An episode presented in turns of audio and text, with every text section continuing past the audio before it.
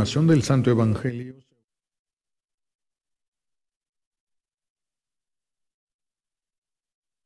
Bienvenidos a Tras las huellas del Nazareno, testimonios de vida de nuestra iglesia que es perseguida en todo el mundo. Ojalá y que estos testimonios nos ayuden a no dejar de rezar por nuestros hermanos católicos cristianos en todo el mundo.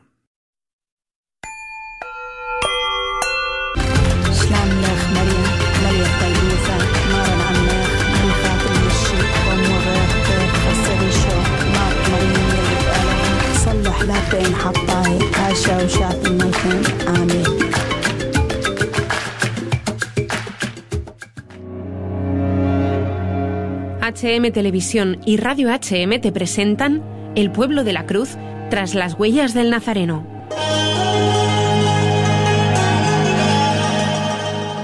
Nos habla la hermana Ángeles López, hermana misionera comboniana religiosa misionera en Mozambique durante más de 50 años y superviviente al ataque yihadista de Al-Shabaab en su comunidad en septiembre de 2022. Fue testigo del asesinato martirial de su hermana de comunidad, la hermana María de Copi.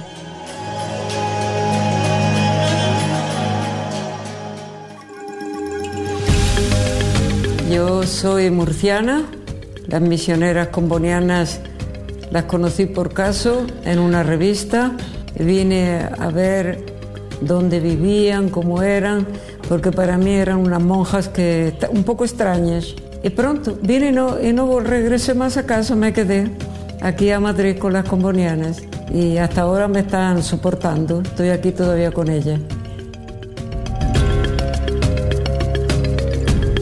He estado primero en el Egipto, dos años, donde trabajé como enfermera en un hospital llamado La Gusa y después regresé, continué un poco de formación y ahí fui para Mozambique donde hasta ahora he trabajado 50 años. Fue abierta por cuatro hermanas, dos ya habían fallecido y las últimas a estos días era hermana María de Copi, italiana, y yo. O sea, que dos abrimos y dos hemos, o nos han obligado a cerrar la misión en este periodo. Mi trabajo ha sido siempre en el hospital. En aquel tiempo no había cuadros locales preparados como hay hoy, que hay muchísimo. Que en aquellos tiempos era la hermana con dos personas que ayudaban a tratar las heridas. Llegabas casi sin saber nada y aprendías casi como un médico más, porque la vida te obligaba a aquello.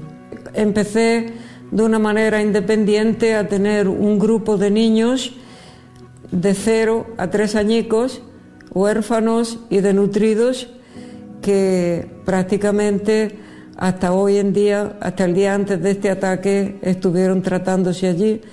Hay muchas señoras que mueren de parto porque los hospitales son poquísimos y las distancias son muy grandes y entonces no les da tiempo y mueren y otro día te traen la criaturica a que tú le des la leche y en este campo de trabajo estaba yo actualmente. Todos los países africanos es por medio de la playa que ha entrado el musulmanismo, todos. Y ellos pues tienen dinero y hacen muchas ofertas, sobre todo a los señores de allí, que les dan trabajo, que les dan posibilidad. Estas personas van a la pequeña ciudad de Nakala a trabajar. Allí estos musulmanes pues les hacen muchas propuestas de que les van a dar y les dan. Los paganos asumen más la religión católica que otras, muchísimo. Grupos de catequesis que tenemos grandísimos y cada vez van aumentando. Hasta para decir las chicas del LAR, LAR aquí se dice parece residencia, pues esta chica entra todo, musulmanos, paganos, lo que sea, basta que tenga intención de estudiar. Y a un cierto momento viene, hermana, que yo quiero apuntarme a la catequesis. Y le decimos, no, primero va a contar con tus padres. Ahora en las vacaciones cuenta con tus padres, a ver lo que ellos quieren. Mi padre dice que no le importa, que yo puedo ser lo que yo quiero. Y vienen tan contentas, se apuntan a la catequesis, hacen tres o cuatro años de catequesis, reciben el bautismo. O sea que al interior es más acogida la religión católica que a la playa. La playa son muchos musulmanes.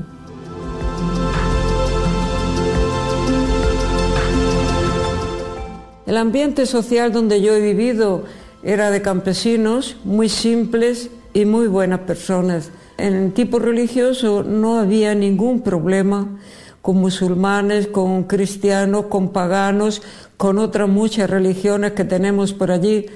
Un ambiente de familia muy bonito y muy simple. También podía ayudar que en la familia, en una propia familia, había musulmanes, cristianos, paganos, había de todo. Y entonces la unión que tenían entre ellos no los desligaba de su religión.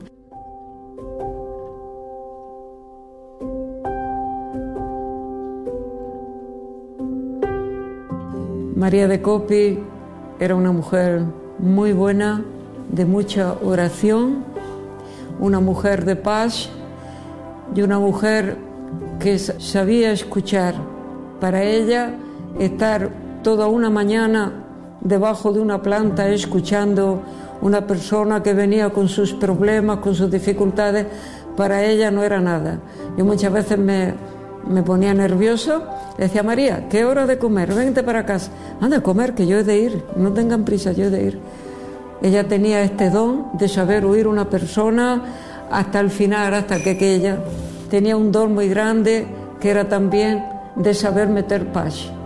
Cuando ella sabía que un matrimonio se estaba a separar por un motivo, ella procuraba llamar a uno, estar todo un día hablando, hablar otro, estar un día hablando, a ver si conseguía, y hasta dentro de nuestra casa, porque siempre surgen problemas, no es normal para nosotros también, pues ella, con una manera que ella tenía, conseguía arreglar la cosita como si no fuera nada.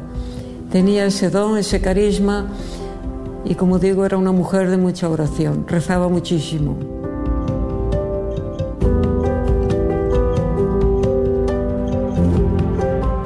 Nosotras pensábamos que aquello iba a llegar. No, yo personalmente no.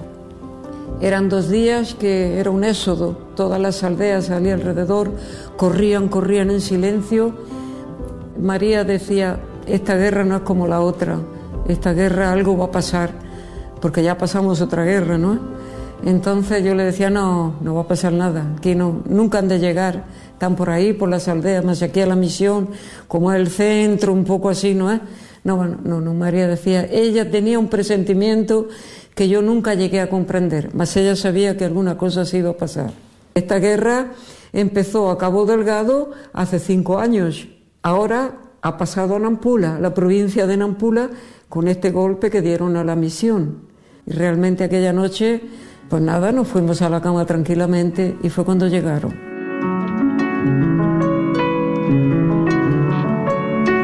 Cenamos, había, éramos en aquella comunidad cinco hermanas, más dos habían ido a la ciudad a hacer cosas porque estábamos a 300 y tal kilómetros de la ciudad. Entonces se organizaba ir una vez por lo menos por mes y dos estaban allá y tres quedamos en casa. Y también había algunas chicas, o 15 o 17, que se habían quedado allí porque sus casas eran lejos y no podían irse. Y entonces dijimos pronto, ustedes mañana las vamos a llevar hasta un cierto lugar donde había otros medios para ellas poder seguir pero estaban muy asustadas, muy agitadas porque todo el pueblo había pasado y todos decían, están allí, están allí, están allí. Mas en fondo ninguém sabía dónde estaba, porque la gente corría cuando estaban a una distancia enorme, que oían que, que, que, que, toda la gente corría.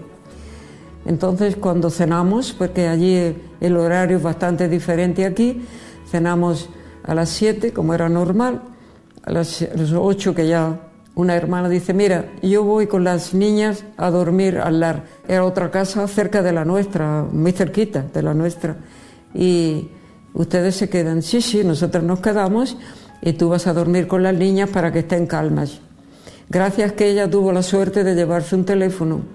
Nosotros nos quedamos allí en la salita un poco y ahora a las ocho y media digo, María, vamos a dormir. Fuimos a dormir y ella entró a mi cuarto a decirme que tenía un mensaje en el teléfono, mas ella no tenía un problema, los ojos. Yo le leía casi todas las noches antes de dormir, venía a mi cuarto, leía los mensajes y se iba a su cuarto. Entonces, pues ella se fue a su cuarto y volvió.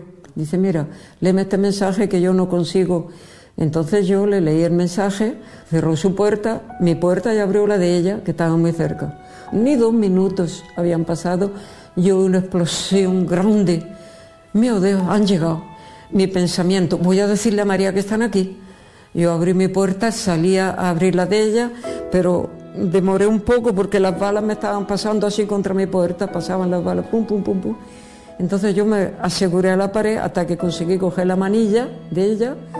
Ah, María, María, la encontré en show. El primer tiro fue el que ella recibió. Entonces, pronto yo le cogí el brazo así, pero vi que, que no podía hacer nada. Y, mi pensamiento fue dar la vuelta, salir por otra puerta y avisar a la otra hermana que estaba con las niñas.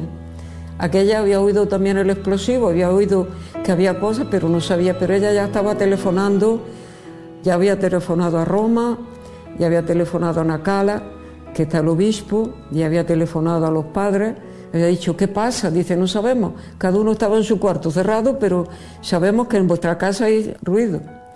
Entonces yo digo, voy a decirle a ella que está, y fue providencial que no llegué, porque en cuanto yo abrí la puerta por atrás para salir, la casa estaba circundada. Entonces me cogieron enseguida. Y yo dije, pero bueno, ¿qué, quieren ustedes si nosotros no hicimos nada? ¿Qué quieren ustedes?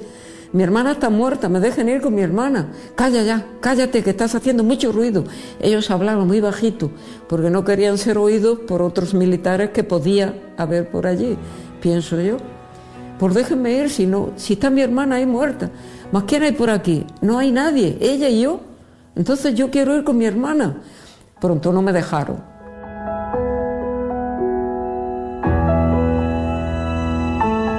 Me llevaron, como yo abrí por la puerta de atrás, ellos querían llevarme por la puerta de frente. Pues en tanto ellos ya tenían tirado una puerta de la casa que daba a nuestras habitaciones, había una puerta externa, ahí con unas cosas que ellos llevan, en cinco minutos abren una puerta como nada. Cuando me sacaron por a frente, yo no vi la realidad, solo vi nuestros cuartos arder, vi la llama que estaba todo arder, los cuartos todo el día fuego. Y entonces ellos me llevaron hasta la iglesia grande, que está en el medio, una iglesia grande, me llevaron hasta allí y me tuvieron allí todo el tiempo. Uno me preguntó más, hermana, ¿tú no me conoces? Digo, hijo, es de noche, yo no te veo. Entonces ella me puso la carita así, hizo un sorriso y se fue. Ellos tenían que estar unidos al grupo y cada uno sabe bien lo que tiene que hacer. Están bien organizados. Pronto, a mí me tuvieron, para mí era una eternidad. mi hermana dice que fue como una hora, que no llegó a una hora. A un cierto momento, pues yo solo esperaba, pues eso, esperaba la muerte, no esperaba otra cosa. Pienso que nunca hizo un acto de contrición tan perfecto como aquel día, porque realmente yo esperaba la muerte y solo le pedía al Señor, pues eso, que me mataran con un tiro, que no me mataran con, con el machado ese que llevan, que me maten de un tiro. Yo no estaba pronta y no se realizó. A un cierto momento me sentaron en la baldosa en el suelo, en tanto la iglesia ya estaba a arder, toda la iglesia, yo ya veía fuego por las ventanas de la sacristía. Me sentaron en el suelo y me dejaron en ese momento sola, ya no me tenían agarrada. Después de un poco vino uno, no sé cuál era, y me dice, ahora estás libre, mañana sale de aquí porque nos no queremos tu religión, queremos Islam, Islam. Y en grupo se juntaron para ir a la casa de los padres. Aquí está la casa de las monjas, que es la primera que quemaron. La iglesia y la casa de los padres, con un espacio bastante grande entre unas construcciones y otras. Entonces cuando me dijeron que estaba libre, salí con una fuerza corriendo otra vez a buscar a la otra hermana. Ahí es que me di cuenta que ellos habían arrastrado el cuerpo de mi hermana se quedó así, en cruz. Posiblemente le tiraron de los brazos, ¿no? Entonces yo ahí me di cuenta que ellos la habían sacado y que el cuarto de ella estaba ya a arder también. Los nuestros ya estaban casi a, a mitad, pero el de ella estaba a arder. Entonces fui a llamar a la hermana que estaba allá atrás. Entonces vinimos, le pusimos una capulana encima y dice, vámonos al bosque con las niñas, lo importante hoy es salvar las niñas. Corrimos todas para el bosque. En tanto ellos ya venían ya se oían los pasos que se dividieron.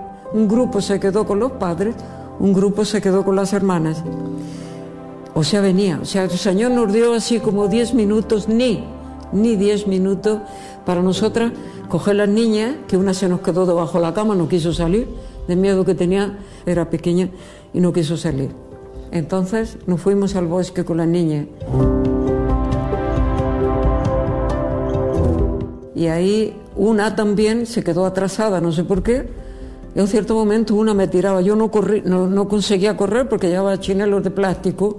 Entonces esta me cogió, me tiró, me tiró, me tiró, me llevó para frente. Digo, corre, corre, tú eres más joven, corre, vete con el grupo que está delante. A mí ya, pronto, si me quieren matar, estoy aquí cerquita. No, no, no. Esa chica se quedó conmigo toda la noche allí como dos gaticos escondidos. Entramos en el bosque a las 10 de la noche. Una noche interminable con miedo, con temor.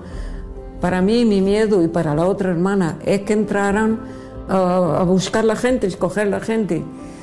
Cuando salió la luna, había sombras con la luna y las hojas de los árboles y la chica me decía, porque yo no tenía, me quemaron los cacharritos también y no oía. Y de vez en cuando yo le preguntaba, oye, niña, ¿tú oyes allí? Sí, sí, porque se oía, yo oía lo más grande, los explosivos, caminar ellos y esto no oía sí, sí, están allí. Ella continuaba a indicarme este motivo, ¿no? A un cierto momento se metió la luna, se puso oscuro otra vez. Le, le pregunté a la chica, ¿estás a oír? No, no, nadie hablaba. Era todo por señales y, y, sin vernos las caras porque no nos veíamos. Ahora parece una broma más. Aquella noche, aquella noche fue así. Cuando amaneció el día, mi preocupación era ver los padres y para mí que habían matado a los dos padres. Digo, niña, tú quédate aquí que yo voy a ver lo que se pasa allí. Entonces fui a ver los padres, ellos habían cortado los cadeados del cancelo y habían entrado, estaba todo en llamas, todo en llamas, todo, todo ardiendo. Más las dos puertas de los padres no habían tocado. Para mí fue un milagro de Dios. O yo no sé, rezábamos juntos todos los días el rosario, todos los días.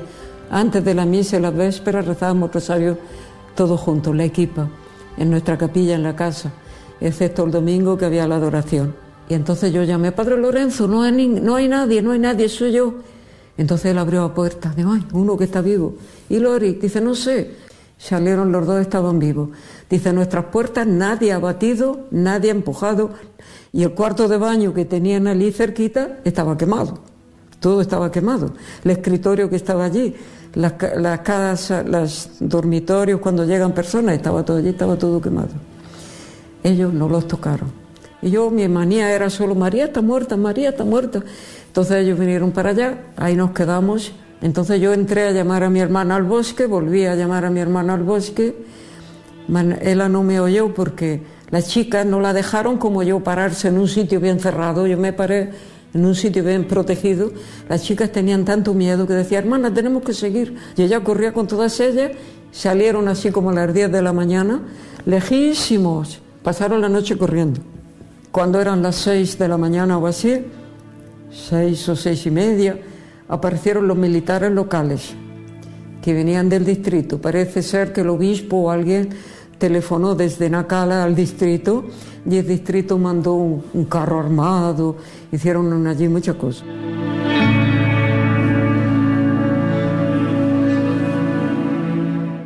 Queríamos enterrarla allí porque no había comunicación con ningún teléfono, no había manera de llamar los, los, coches de los curas era carbón, estaban todos los dos quemados, no aparecía nadie por allí queríamos llamar a algún teléfono que conocíamos, un camionista, una persona así que viniera a nos llevar para abajo, pues no aparecía nadie. Y pues, a un cierto momento, a mediodía, tendremos que empezar a andar, a llegar a 90 kilómetros a la próxima misión. No sabíamos qué hacer. Estábamos muy isolados en aquel momento. Entonces un padre, más joven, salió a la casa de un responsable de una comunidad y en estos casos todos salen, emigran pero siempre queda un hombre, otro hombre de otra familia, una persona para ver lo que, cómo va a acabar, cómo va a ir la cosa, ¿no es? Entonces encontró tres o cuatro cristianos y le dijo, pues venga, vengan a hacer las fosas de María porque nosotros no sabemos. Y hicieron la cova como es costumbre tradicional, con todo lo tradicional. Yo no tenía un teléfono para poder haber traído una foto de cómo hacen la cova, con qué respeto entonces nosotras, entre tanto, habíamos puesto a María en su capulana, también con aquella capulana que tenía sangre de ella se quedó, pusimos otra capulana. Capulana es el paño más usado de la mujer mozambicana.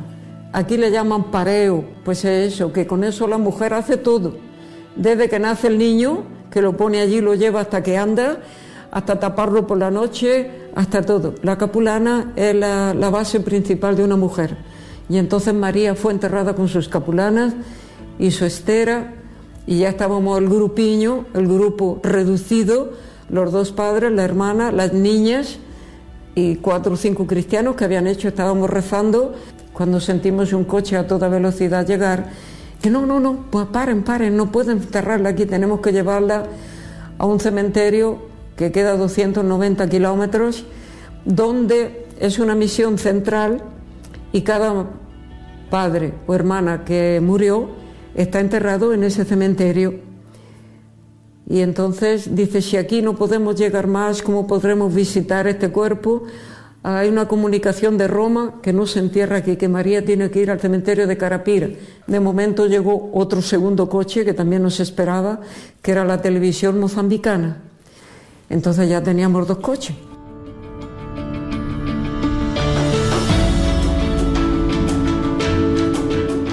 Primera cosa que puedo sentir es la fuerza que Dios da en ese momento para afrontar esta realidad. Es una fuerza que, que, que, no es mía, no es mía, una fuerza grande. Por parte de ellos no tengo nada contra ellos. Algunas veces me han preguntado si los he perdonado. Yo le he dicho que no tenía necesidad de perdonarlos porque no, nunca los he juzgado. Ellos son mandados son drogados, más con drogas fuertísimas. Después los trenan para ese tipo de vida de infundir terror y miedo en la población. Por tanto, cuando ellos llegan encuentran campo libre para hacer lo que quieren. Hay otras raíces por ahí que no conocemos bien, que no se sabe, siempre hay un punto interrogativo por qué hacen esto, que son las que realmente tendrían la culpa, que no se sabe el motivo por qué procuran el mal, porque nosotros con los musulmanes nunca nos hemos llevado mal, nunca, y ellos nos han respetado y nosotros los hemos respetado, no nosotros, toda la iglesia local, toda la iglesia extranjera que vivimos allí, nunca ha habido estos problemas.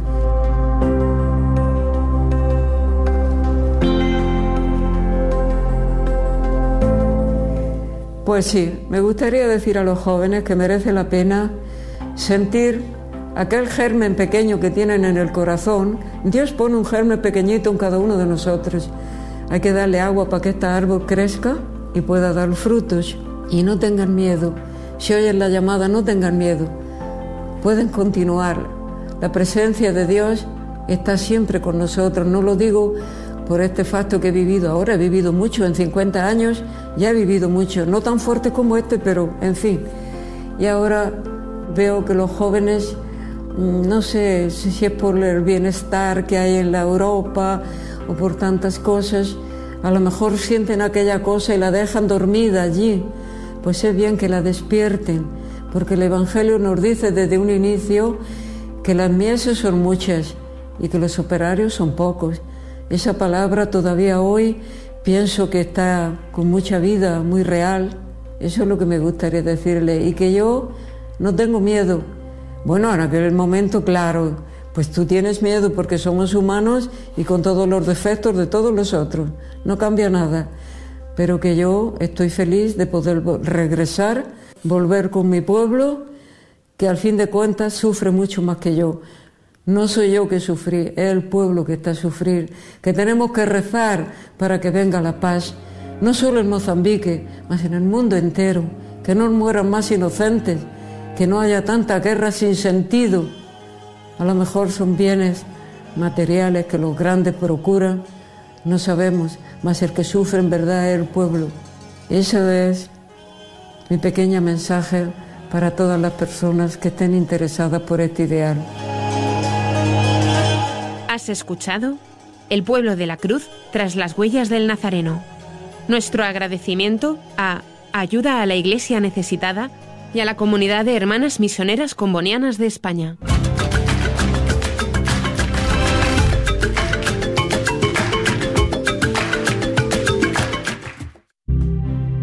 Regresamos en unos momentos con otro testimonio más de Tras las huellas del Nazareno. Escuchamos algunos de nuestros patrocinadores, aquellos que hacen posible que traigamos programas como este a ti, y familias también generosas que son tocadas por la divina providencia. Regresamos.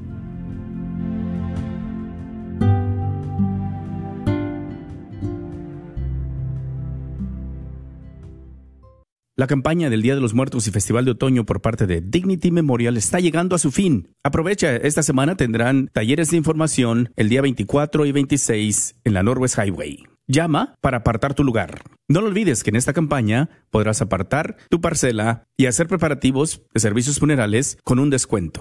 Infórmales que eres radio escucha de Radio Guadalupe y podrás obtener hasta el 16% de descuento. Por tiempo limitado.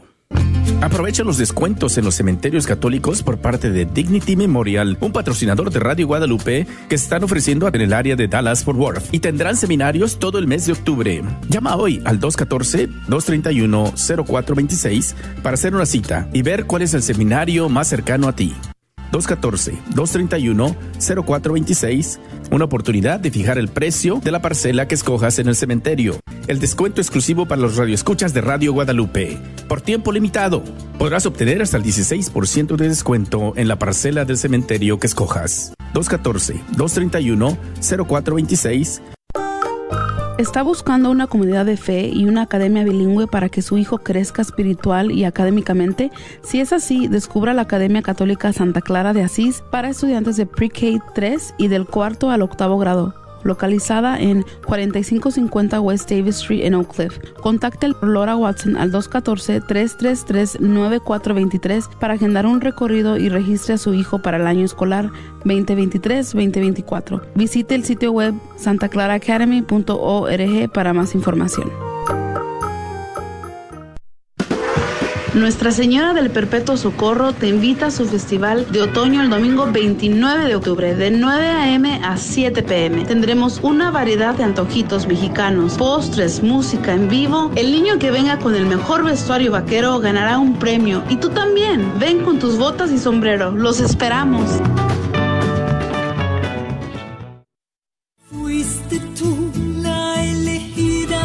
Misa solemne a Santa María de Guadalupe 2023.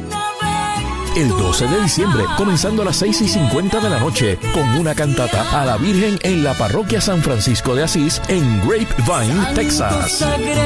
Ven a celebrar este día santo litúrgico y esta gran fiesta. Con la hermosa voz de Carmen Rosa y el mariachi Quetzal.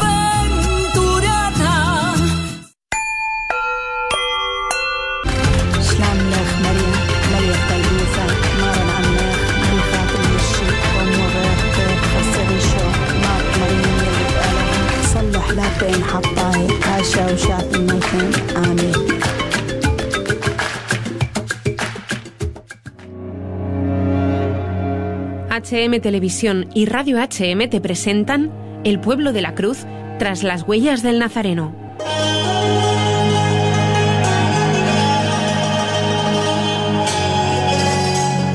Nos habla el padre Venceslao Belem, sacerdote diocesano de Burkina Faso, testigo de la persecución sufrida a causa de la yihad en Burkina Faso.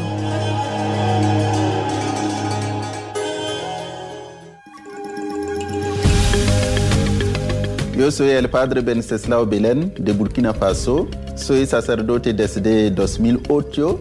En uh, mi tarea sacerdotal uh, he sido vicario parroquial, luego estudiante en Madrid, luego volví a mi país trabajando como párroco, juez eclesiástico y canciller diocesano. Estoy uh, otra vez en España para una especialización en jurisprudencia canónica. Burkina Faso es un país interior, antes se llamaba Alto Volta, Burkina que quiere decir integridad y Faso que quiere decir la patria. Es un programa de vida. Burkina Faso, país de los hombres íntegros o país de los hombres llamados a la integridad. Tenemos un siglo y pico de evangelización desde 1900, la independencia desde 1960. Y antes vivíamos uh, en paz y decíamos que somos el país más rico del mundo porque teníamos la paz, aunque no teníamos muchos recursos naturales. Decíamos que como la paz es la riqueza más grande, un don de Dios, somos el país más rico del mundo. Y había también uh, una cohabitación pacífica entre las religiones, sobre todo las tres, los animistas, el Islam y el cristianismo. Tenemos uh, casi 20 mil millones de habitantes y los musulmanes son 61%, uh, los católicos 19%, los protestantes 4%, los animistas 15% y los ateos 1%.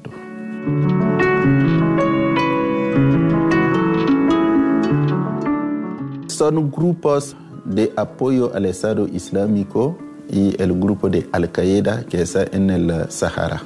Empezaron en Mali, ya que ellos están entre Mali, Burkina Faso y Níger.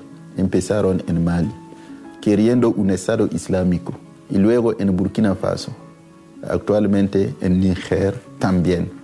Ellos quieren una sola religión para todos y imponer también ah, el uso del velo integral a todas las mujeres y que los hombres tienen que llevar el pantalón corto. La cosa fue así al principio. En los años 90 ah, iban construyendo mezquitas en los pueblos. Es ahora que vemos, nos hemos dado cuenta de que ellos tuvieron mucho tiempo, al menos 20, 25 años, preparando todo eso. Lo que salvó a la iglesia o al país es la pastoral del diálogo islamo-cristiano. Eso hizo muchos musulmanes moderados. Entonces los musulmanes radicales no tienen hasta hoy día el apoyo integral de los musulmanes moderados. Y los moderados están convirtiéndose al catolicismo, diciendo que una religión no mata. Dios es fuente de vida, Dios no quiere la muerte de nadie. Ellos no quieren, por ejemplo, las escuelas modernas. Dicen que todo lo que es moderno viene de Satanás y hay que destruirlo. Entonces van atacando escuelas modernas, transformándolas en escuelas coránicas.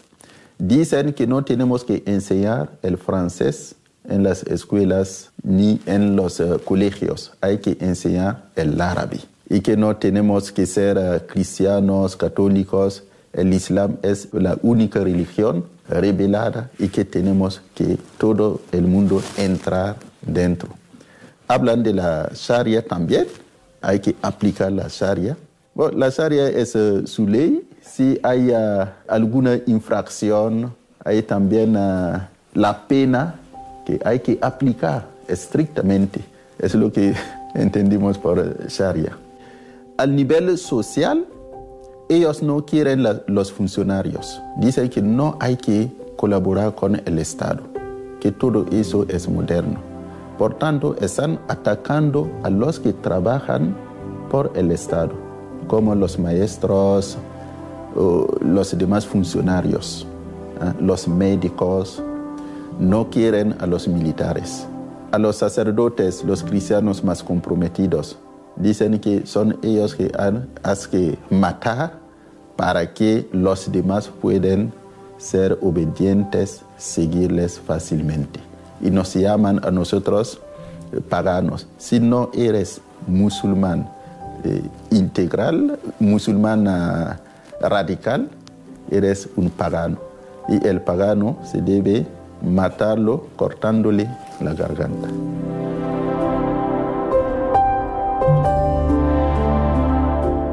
Hoy día los terroristas están ah, persiguiendo mucho, sobre todo a la religión católica, porque dicen que en la sociedad de Burkina Faso la iglesia católica está muy bien uh, escuchada.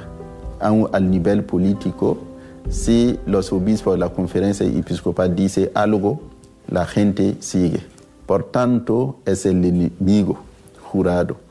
Y ellos van atacando a las iglesias. En los pueblos, nosotros vivimos en comunidades, en la casa parroquial, y los fines de semana vamos a los pueblos para las misas. Los terroristas van poniendo minas explosivas para impedirnos el acceso. Y como ellos vienen, sobre todo los domingos, a encontrar a los feligreses durante la oración, a matarles, llamamos a la policía para guardarnos. Y por tanto, los niños al ver a, la policía con armas se asustan y no, ya no quieren venir a misa. Y ellos dicen, hay que rezar rápidamente porque hay que ir en otro sitio. Y ya nosotros no tenemos uh, este derecho como antes de tomar todo el tiempo para rezar, alabar a Dios con cantos, con bailes y también predicando al menos 15 uh, minutos. Y nos cuesta hacer una pequeña humilía hoy día. Los mayores no llegan a entrar en esta dinámica Dicen que hace muchos años son uh, católicos y el domingo toman mucho tiempo para rezar y que ya no. Es como si estuviéramos pidiendo la posibilidad de rezar a Dios. Ellos dicen, no, tenemos que rezar como antes si quieren que vengan a matarnos. Y decimos pastoralmente, hay que seguir también las medidas de la seguridad no provocar el martirio. Si ellos vienen, podemos aceptar el martirio, pero de momento hay que obedecer. La obediencia forma parte de las virtudes del martirio. Hoy día, en Burkina Faso hay más de un millón setecientos desplazados internos, más de dos mil y pico escuelas cerradas y unas de ellas transformadas en uh, coránicas y vienen a menudo con lista a llamar y a matar. Aprovechan también del paro de los jóvenes. Van a decir que tenemos una empresa en tal lugar, como es ahí sin trabajo, venir a trabajar y ganar su vida. Ellos se van y de repente descubren que era una trampa. Van a obligarles a ser diadistas. Si tú niegas, se te matan directamente. Si aceptas, para tener confianza que has aceptado realmente, se van a formarte y mandarte matar a un familiar tuyo. A veces es el padre o la madre, un hermano o una hermana. Si te vas al no volver, ellos van a buscarte. Algún día podemos levantarnos y oír que tal joven ha sido matado y no sabemos por qué. Y siempre es así. Tienen medios de informaciones. No sabemos de dónde vienen sus fuentes. Y nosotros sacerdotes en la pastoral, ya que no podemos uh, estar encerrados sin salir, conocemos a muchas personas muy bien comprometidas en la vida de fe y que ya mayores no pueden huir de sus hogares, están pasando necesidades y intentamos ir con el riesgo. Humanamente hay el miedo, pero lo que nos ayuda también a quitar el miedo es la oración y sobre todo los sacramentos.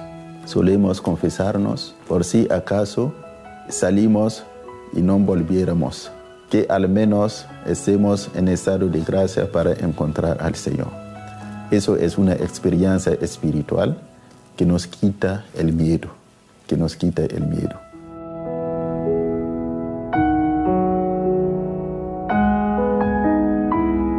Es en eh, esta situación de persecución que unos padres también eh, han sido secuestrados, matados, unos liberados, los eh, secuestrados, unos padres como Rodríguez Sanú, que yo conocí también cuando yo estaba en el seminario mayor, como diácono, era un sacerdote estudiante en economía. Él iba a un consejo episcopal. En camino se le encontraron y se le mataron.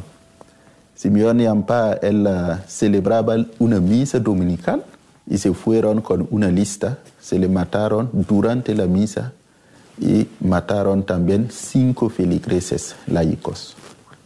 El padre Antonio César Fernández Fernández, él también ha sido matado por los terroristas.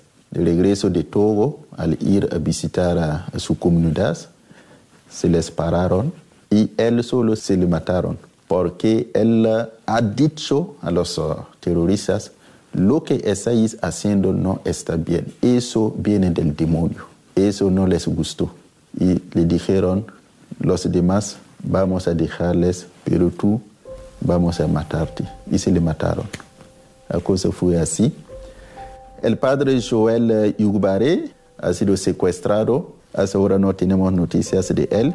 Era párroco de Jibo en la diócesis de Dori. Hicimos el seminario mayor juntos durante seis años. Una persona de todos y para todos. Y él en su zona era peligrosa, pero él hacía todo lo posible para ir a los pueblos los domingos, celebrar y volver. Lo que quiere decir, en otra diócesis, 100 kilómetros de su, de su parroquia, va a dormir el sábado allí y el domingo temprano la mañana se levanta para ir a su pueblo. El domingo en que se le secuestraron, él después de celebrar la misa, de visitar a los enfermos, darles la comunión, las confesiones, se quedó con la gente charlando y de repente se dio cuenta de que tenía un encuentro en su parroquia a las tres y ya no podía hacer la vuelta y regresar. Y ha dicho me pongo entre las manos de Dios y voy a coger el camino directo. Fue así y se le, se le secuestraron y hasta hoy día no tenemos ninguna noticia de él. Si vive, si no vive, dónde está, no. Y el último, para resumir, este año el padre Jacques Zerbo, que fue mi profesor, mi amigo también, porque era una, un profesor uh, muy uh, afable, cercano con los alumnos. En el seminario mayor, si los profesores reorientan a un seminarista por falta de vocación sacerdotal, él iba acompañando a esos seminaristas.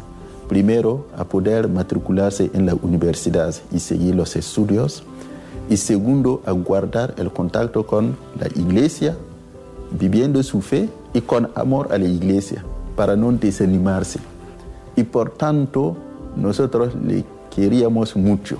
Tenía unos amigos que le ayudaron a construir un centro de rehabilitación juvenil y lograba mucho ayudar a esos jóvenes de distintas religiones en un país en que el terrorismo quiere convertirnos al Islam radical, el su actuar pastoral en la zona producía el efecto contrario. Muchos jóvenes musulmanes se convertían al catolicismo. Ahí empezaron las amenazas y como la zona era peligrosa, bajo orden de su obispo, él trasladó su centro en la ciudad episcopal era también el responsable de la comisión de seguimiento de la causa de beatificación del primer catequista del país, Di Alfred Divan.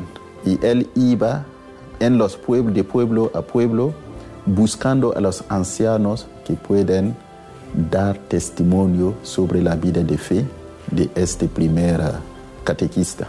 Y en camino se le encontraron, le pararon y se le mataron. Lo conocían y saben que él con su fe y su ánimo no es una persona que va a negociar, no es una persona que va a dejarse intimidar. Y como le buscaban hace tiempo, se le mataron cerca de la capilla del pueblo y se fueron con su coche tiroteado. Pero la cosa fue así, una gran tristeza para los cristianos y también para los musulmanes, porque era una persona de todos y para todos. Y ayudaba espiritualmente, humanamente a todo el mundo. Y hacía muchos ejercicios animando. Por tanto, es una persona muy bien conocida en Mali, en Burkina Faso y en Níger. Y nosotros uh, hacemos otra lectura. Es una tristeza humanamente, es una tristeza porque la muerte a nadie le gusta, salvo que esté trabajando por el demonio, el, príncipe de la muerte. Pero decimos que como los terroristas le llevaron al lado de una capilla, le mataron ahí, eso quiere decir que físicamente Él está lejos de nosotros, pero espiritualmente muy cerca de Dios y que la sangre de los testigos es semilla de conversión, semilla también de paz para todo el mundo. Eso es nuestra, nuestro acto de fe.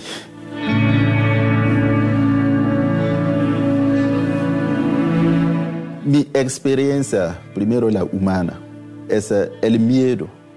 Y yo noto que sin Dios tendremos siempre miedo. Y en las situaciones en que he podido ser salvado, he visto que hubo la mano de Dios. Podemos tener miedo en salir, pero con la oración, con los sacramentos, nos quita el miedo. Salimos y después, al regresar, empezamos a ver el peligro que hemos recurrido y empezamos a sentir el miedo. Y decimos, Señor, tú sabes todo, como San Pablo, venga en nuestra ayuda. En medio del dolor vemos también que hay mucha solidaridad, mucha compasión y eso nos da ánimo. En el ámbito espiritual, en los pueblos en que yo no podía ir, y como párroco, la gente está pidiendo algún signo para guardar el contacto con la parroquia, y para sentirse animados, apoyados, la cercanía de los sacerdotes. Yo iba escribiendo cartas, sobre todo los momentos litúrgicos fuertes, Adviento, Cuaresma, las fiestas también, dando noticias, animando, explicando la palabra de Dios. Y cuando los voluntarios para la defensa de la patria vienen a la ciudad, aprovechamos para dar la carta como ellos vienen en grupo y con las armas, pueden venir y regresar sin mucho peligro. Y ellos van transmitiendo. Y los cristianos del pueblo, ellos también se dan las indicaciones y el domingo temprano la mañana se van a encontrarse en la casa de tal persona, rezar, leer la carta como si fuera una humilía y luego regresar. Al escribir la carta, yo me pongo en el eh, lugar de la gente, entre tanto no es fácil. Hay la compasión y a veces es como si estuviera llorando. Y siempre termino las cartas rezando por ellos. Hay también los sacramentos que nos quita el miedo, que es un medio espiritual, y vemos que efectivamente es Dios que salva. Y nosotros tenemos que tomar en serio la oración, que nos salva siempre. La obediencia también.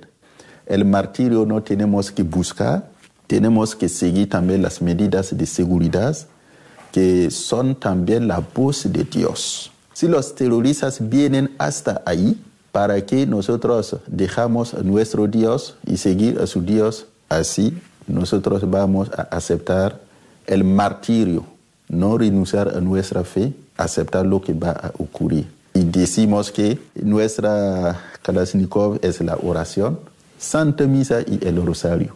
Entonces la fe nos eh, mueve, nos pone en camino a ir. No podemos sentarnos, decir que hay peligro, no podemos salir. Hay algo dentro de nosotros que nos empuja a salir y decimos que nuestra seguridad está en las manos de Dios. Si Él es por nosotros, a quien temeremos en Dios nuestra vida.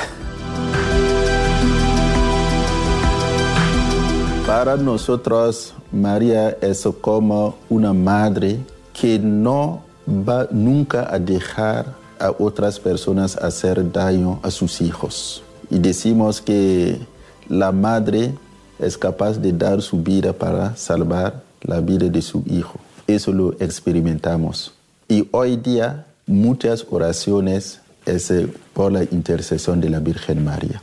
Hay novenas, novenas que se hacen, oraciones de alabanza a la Virgen María y también la peregrinación aún dentro de la ciudad, de casa a casa, con la estatua de la Virgen María, pidiendo que en cuanto madre haga un milagro y que nos dé también la fuerza de poder perdonar a la hora de morir, unirnos a la pasión muerte de Jesús como ella también estuvo al lado de Jesús en esos momentos. Donde estamos hay siempre una imagen de María. Aún en mi cruz hay la medalla milagrosa y en mis papeles también vais a encontrar una imagen de la Virgen María diciendo, si los terroristas vienen a matarme, serán ante mi madre y ella va a acogerme entre sus brazos. Y lo más importante es allá, estar en sus manos, es estar en el paraíso. Ella va a llevarte donde está ella. Por tanto, las persecuciones están también ah, aumentando nuestro amor y nuestra devoción a la Virgen María. Yo diría, primero hay que creer en la existencia de Dios. Dios existe. Y como dice también Jesús, en los momentos de persecución, de pruebas, es el momento en que hay que dar testimonio de su fe. Al dar testimonio de su fe, experimentamos la presencia de Dios. Dios es muy cercano al ser humano y sobre todo a los que sufren hay que tener siempre confianza en Dios. Y luego rezar mucho. Oración salva, la caridad salva y hay que vivir con Dios. Amor a Dios, amor a los demás. Entonces eh, hay que rezar siempre por los demás cristianos que están sufriendo persecución. Gracias. ¿Has escuchado? el pueblo de la cruz tras las huellas del Nazareno. Nuestro agradecimiento a Ayuda a la Iglesia Necesitada España.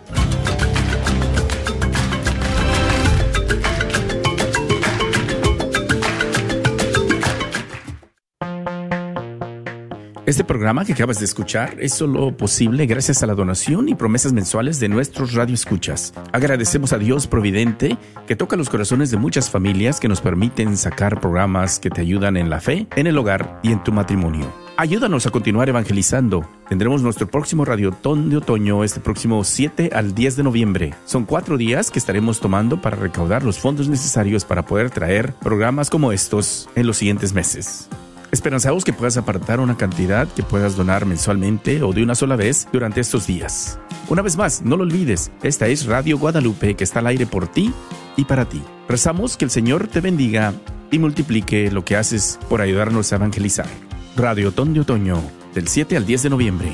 Apóyanos con tu oración, promoción y donación. Saludos hermanas y hermanos, soy el obispo auxiliar Ítalo del Loro de la Arquidiócesis de Galveston, Houston. Este otoño se espera que la legislatura de Texas se reúna para una sesión especial sobre la elección de escuelas. Como uno de los obispos de Texas, espero que aprueben un programa de elección de padres para permitir que las familias accedan a más opciones educativas. La Iglesia enseña que los padres son los principales educadores de sus hijos.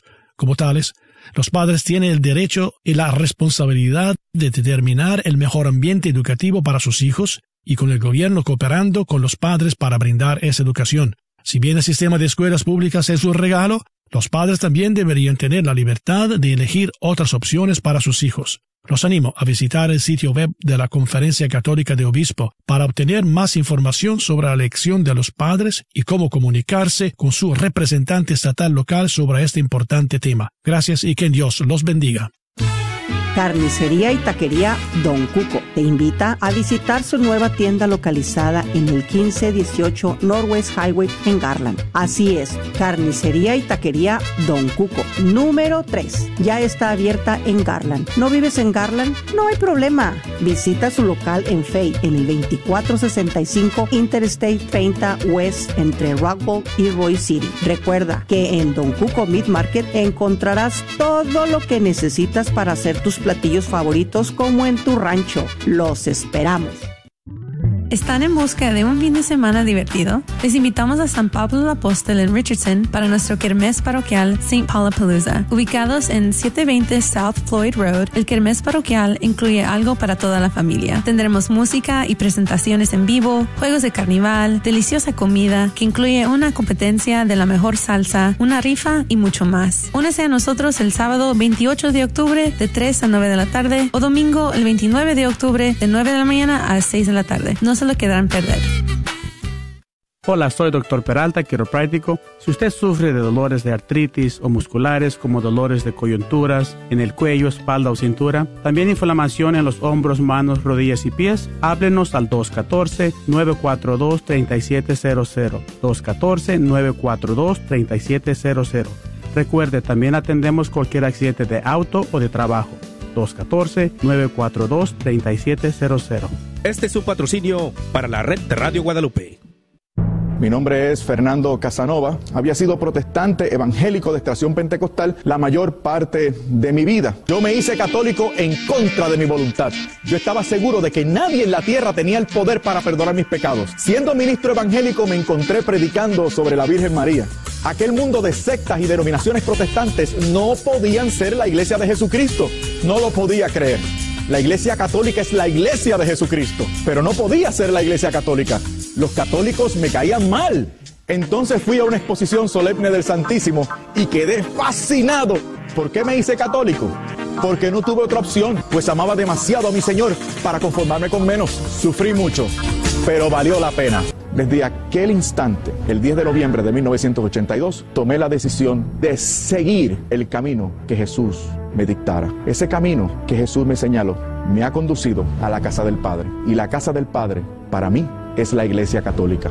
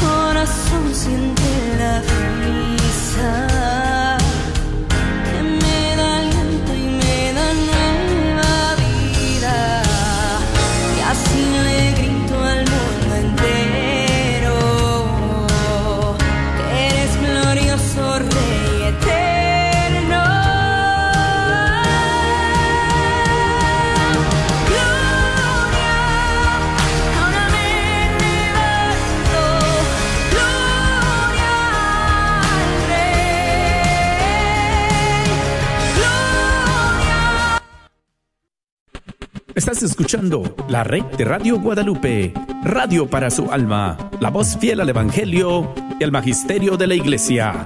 KJON 850